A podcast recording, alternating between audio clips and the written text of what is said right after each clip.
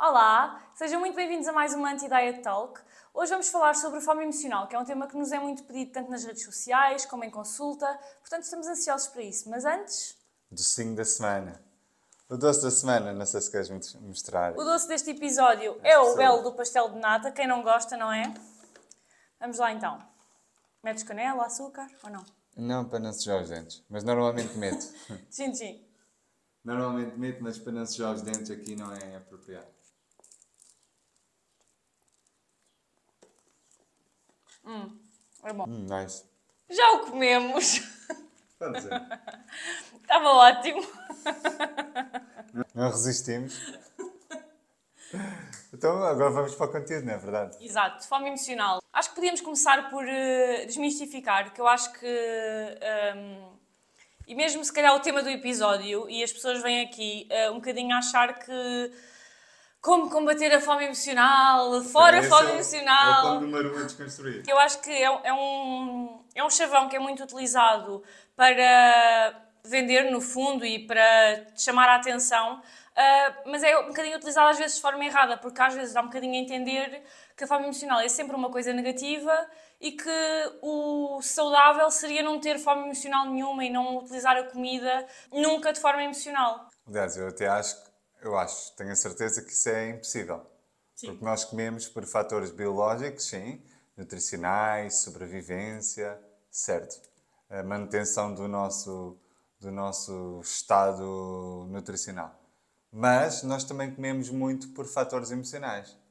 Nós não podemos dissociar o que é o nosso uh, comportamento biológico, mais uma vez, do nosso comportamento emocional. Não, não há ninguém que coma uh, da mesma forma quando está feliz, quando está triste, quando está entediado, quando está aborrecido, quando está frustrado. Porque se as nossas emoções mudam ao longo de um dia, é natural, ao longo de um dia, ao longo de uma semana, ao longo de um mês, é natural que o nosso comportamento alimentar também mude em proporção. E às vezes é muito vendida essa ideia, como tu estás a dizer, que, que olha-se para a fome emocional naquela dinâmica de X dicas para combater a fome emocional, para acabar com a fome emocional. E o que é que isto cria? Isto cria uma narrativa em que no imaginário das pessoas a fome emocional é algo negativo, é algo que deve ser combatido, é algo que deve ser, um, no fundo, combatido. É algo Sim, que, deve que não ser, deve acontecer. Que é algo que não deve acontecer, exatamente.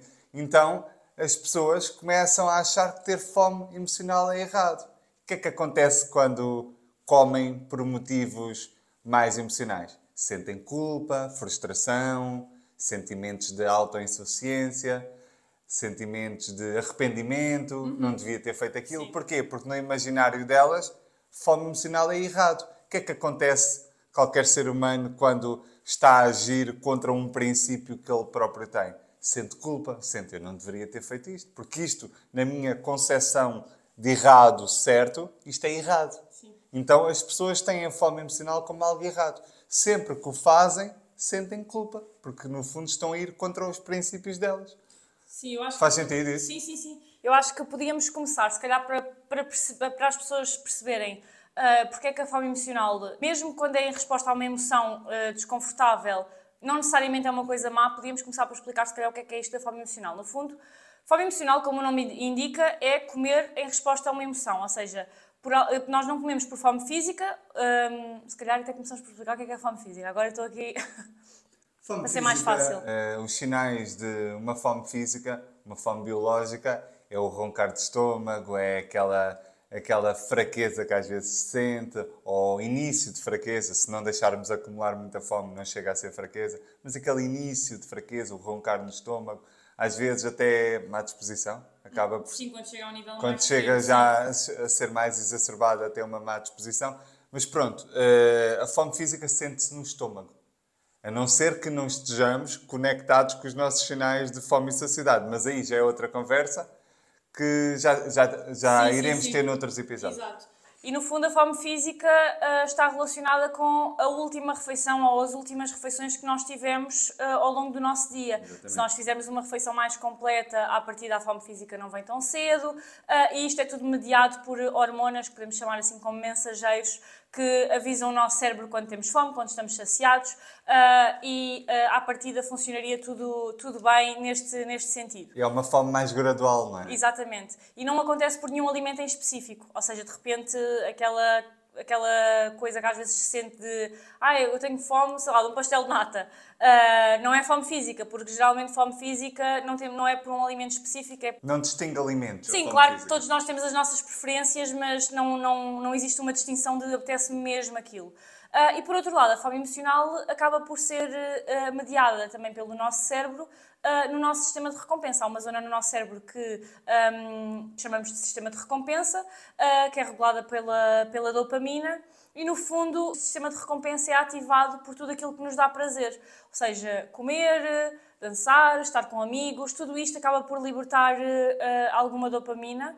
Um, e então o nosso cérebro, no fundo, aprende que comer dá prazer uh, e às vezes, por uh, diversas razões, às vezes uh, emoções positivas, outras vezes emoções mais desafiantes, mais desconfortáveis, recorremos à comida para, no fundo, um, não quer dizer abafar, porque não, não, necessariamente tem que ser abafar, mas para, é. para lidar com estas, com estas emoções, não é? Repara, o sistema de recompensa, no fundo, é um mecanismo aprendido pelo cérebro de, de ter algum prazer imediato, não é? Uhum. Em que o cérebro aprende que determinadas atividades, como comer, que está incluído aqui a comida, é uma grande fonte de prazer. O cérebro aprende que, que todos estes estímulos são necessários para obter prazer. O sistema de recompensa, no fundo, é isso. É a gratificação, é o prémio por irmos buscar, eh, neste caso, alimento. Para tocar no ponto que hum, começámos a falar sobre isto, para percebermos que a fome emocional não é uma coisa sempre negativa, uh, e aliás, nem tem que ser, acho que nem tem que ser encarado como uh, uma coisa negativa, acho que em algumas pessoas pode ser um desafio, mas não o atribuir um, um significado negativo nem, nem é... Mas é, é generalizadamente atribuído. Sim, sim, sim, mas para as pessoas perceberem que não o é, basta pensarmos que, uh, por exemplo, eu ter, correr-me alguma coisa bem no trabalho e decidir ir jantar fora, pode ser um caso de fome emocional e fome física ao mesmo tempo. Ou seja, é hora de jantar, se calhar a minha última refeição foi ao lanche, já, já estou com fome uh, e é fome física, mas ao mesmo tempo, de alguma forma, se calhar também estou um, a comer de forma emocional porque estou feliz por ter uh, chegado a determinada conquista no trabalho. Por outro lado, também podemos pensar numa pessoa que, por alguma razão, uh, está a passar por uma emoção mais desafiante, que não sabe bem lidar com ela e está a recorrer à comida para, no fundo, abafar um bocadinho essa emoção, não a sentir de forma tão intensa. E aqui, geralmente, quando se fala, quando se fala de, de fome emocional e quando vemos o chavão da fome emocional, é, é, relativamente a este segundo exemplo que as pessoas estão a referir, mas está errado dizer, por exemplo, acaba com a fome emocional. Sim, e repara, uh, o cérebro é inteligente. Não podemos subestimar o cérebro e achar que, claro. uh, que uh, por estarmos a comer de, de forma mais emocional, que o cérebro está enganado. Não, o cérebro sabe aquilo que está a fazer. Então, se o cérebro está uh, a optar por comer de forma mais emocional, isso significa que há ali emoções, há ali uh, eventos na nossa vida que nós não estamos a saber lidar de outra forma. E como o cérebro precisa de atenuar uh, a dor, a dificuldade, o desafio que estamos a enfrentar, ele, de uma forma às vezes não adaptativa, ou seja, que nos traz desconforto, que nos traz um, desafios em relação à fome emocional, ele opta por ir buscar esse prazer instantâneo à comida para desanuviar, para atenuar a dor, o desconforto que estamos a sentir. Ou seja, o princípio do cérebro está correto, porque o princípio do cérebro qual é? Procurar prazer, qual que o cérebro humano? Procura prazer, evita desconforto quer o prazer para o imediato e o desconforto quer adiar para amanhã, ou para nunca, se for possível. Sim. Então é normal que o cérebro faça isso.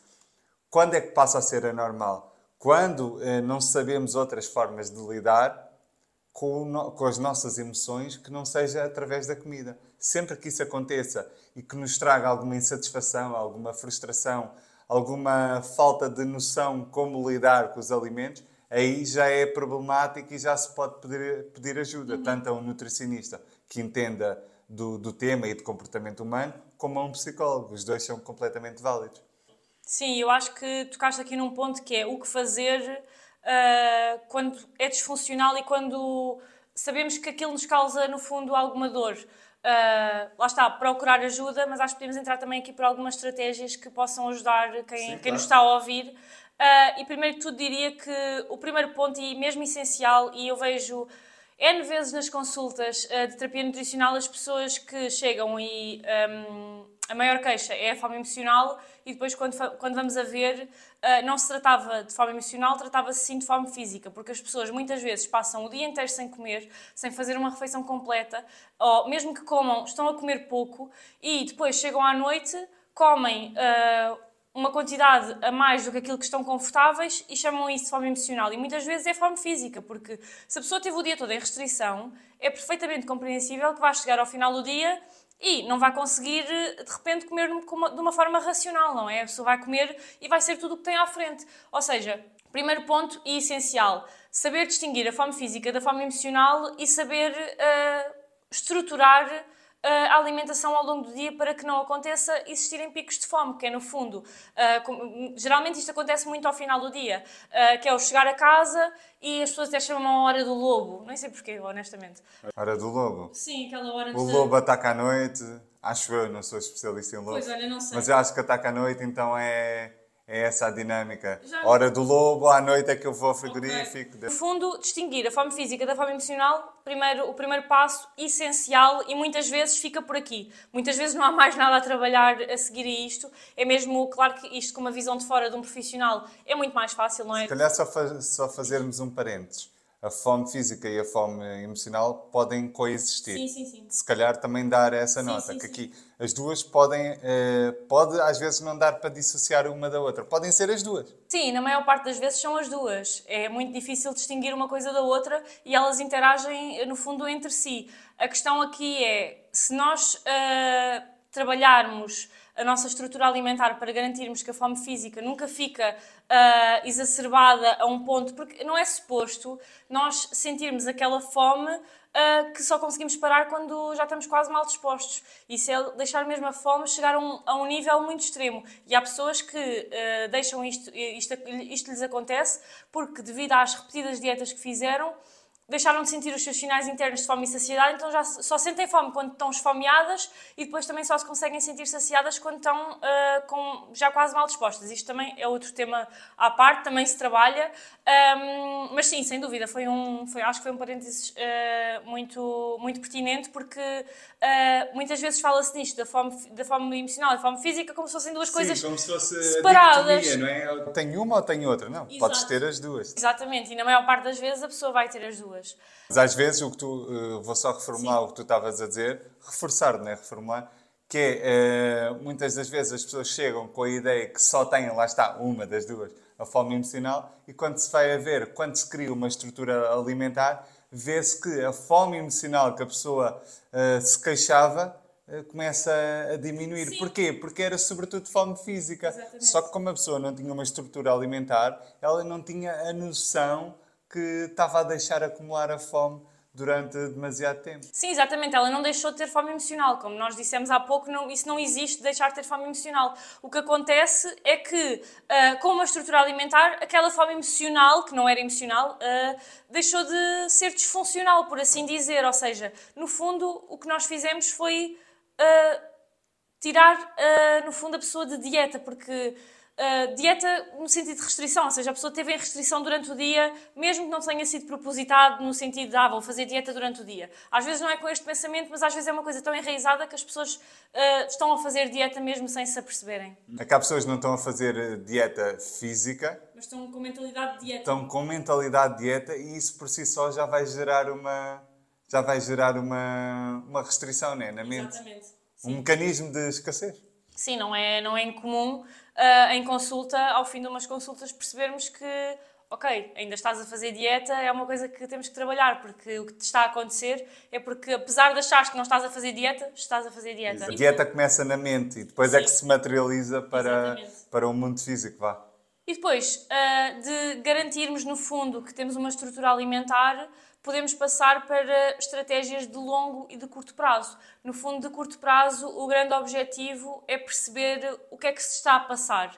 Qual é a razão pela qual eu estou a recorrer à comida? Sempre com o pensamento de que é ok recorrer à comida, mas eu quero perceber mais. Eu não quero viver na inconsciência de só estar a, recorrer à comida e não pensar sobre isso. Eu posso recorrer à comida, ok, está tudo certo com isso, é válido, não, não há problema nenhum com isso, mas vamos perceber um bocadinho mais o que é que, está, o que, é que se está a passar, o que, é que, que situações é que aconteceram no meu dia que levaram àquilo, que emoção é que eu estou a sentir que está a levar a isto. É o ganho de consciência, não é? Sim, exatamente esperar e perceber o que é que se está a passar. E há muitas pessoas que até recorrem a uma estratégia de quase de distração e é uma coisa que eu por acaso não costumo aconselhar porque... Como uh, assim, distração? Geralmente, na forma emocional, quando tu esperas algum tempo, às vezes a vontade de comer desaparece. Se esperares, por exemplo, 30 minutos, às vezes a vontade de comer desaparece.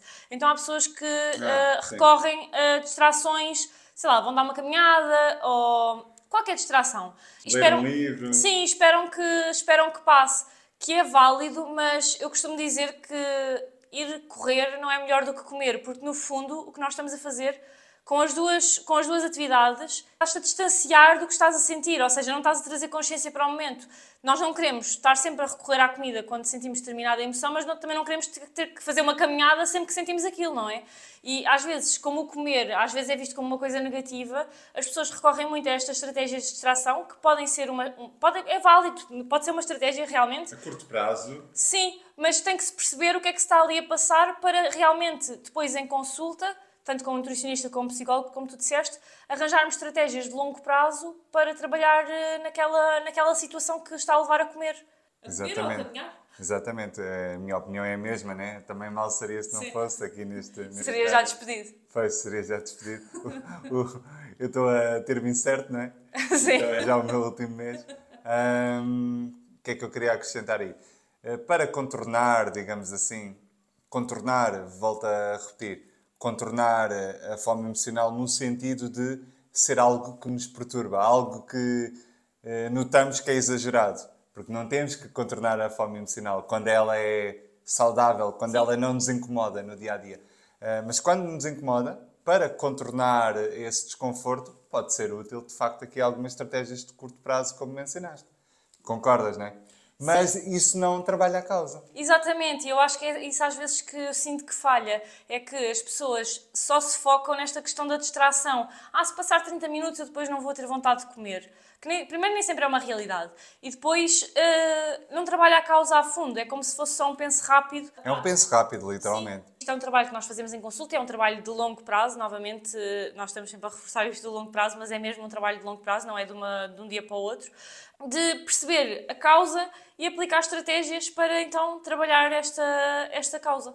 E a longo prazo conseguimos ir à origem da, da problemática, não é? Exatamente. E, e depois deparamos com. Podes dar a tua experiência, eu posso dar a minha, mas eu deparo-me com, com causas muito, muito dispersas, desde falta de propósito profissional, desde falta de descanso, pessoas que andam num ritmo completamente acelerado. Muitas vezes o Falta de relacionamento amoroso. Então, depois chega ao final do dia e vai buscar aquele prazer que não conseguiu adquirir no trabalho, nas suas, nas suas interações sociais, vai buscá-lo ali, por exemplo, à comida. Acontece-me isso várias vezes. Não a mim especificamente, mas em consulta. Em consulta sim.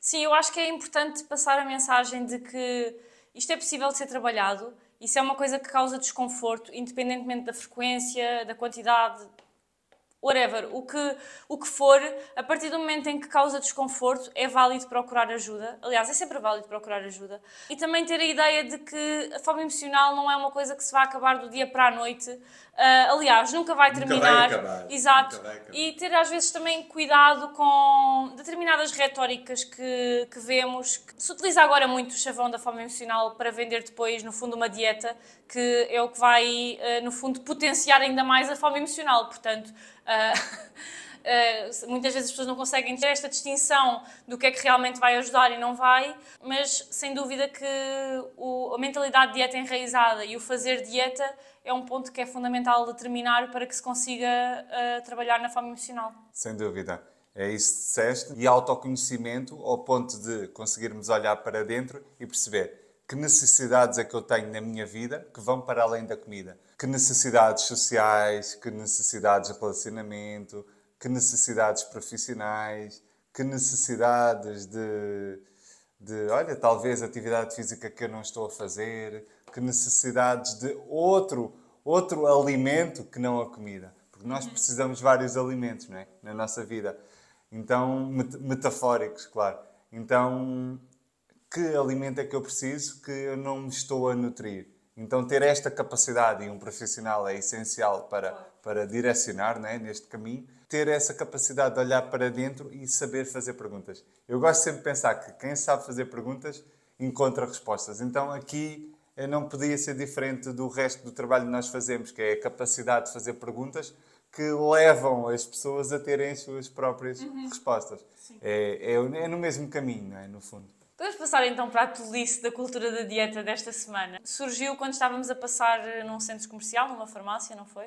Hum, é já sei, já sei. Então vimos uh, passarmos no, ao pé de uma farmácia, ali no. Não, não vou dizer antes. Sim, não digo. Um, e, parecia qualquer coisa como emagreça com segurança e eficácia, né? Só para contextualizar, era uma dieta de farmácia daquelas que, sei lá, de farmácia normal, um, mas em que se troca, uh, geralmente há trocas de alimentos, ou seja, não podemos comer os alimentos que temos em casa para comermos os alimentos que eles vendem, ou temos que tomar suplementos, esse tipo de coisas. E achámos piada uh, à parte especialmente do, da segurança, da eficácia também, obviamente, porque a eficácia Eficácia a, a quanto tempo? Um, a três semanas. Sim. Mas também da parte da segurança, porque a partir do momento em que nós temos que trocar coisas que comemos por alimentos ou o que seja uh, que uma indústria nos está a vender, logo aí é uma red flag gigante. Gigante. E depois, a partir do momento em que vamos a uma consulta e nos é dado 300 mil suplementos, é outra red flag gigante. Claro a partir do momento, eu até, vou, eu até vou ser mais preciso, a partir do momento, basta só isto para ser red flag. A partir do momento que eu vou ter uma consulta e o negócio é vender-me suplementos e não a consulta, já está, já está, tudo, já está tudo montado, não é? Já, o circo já está montado.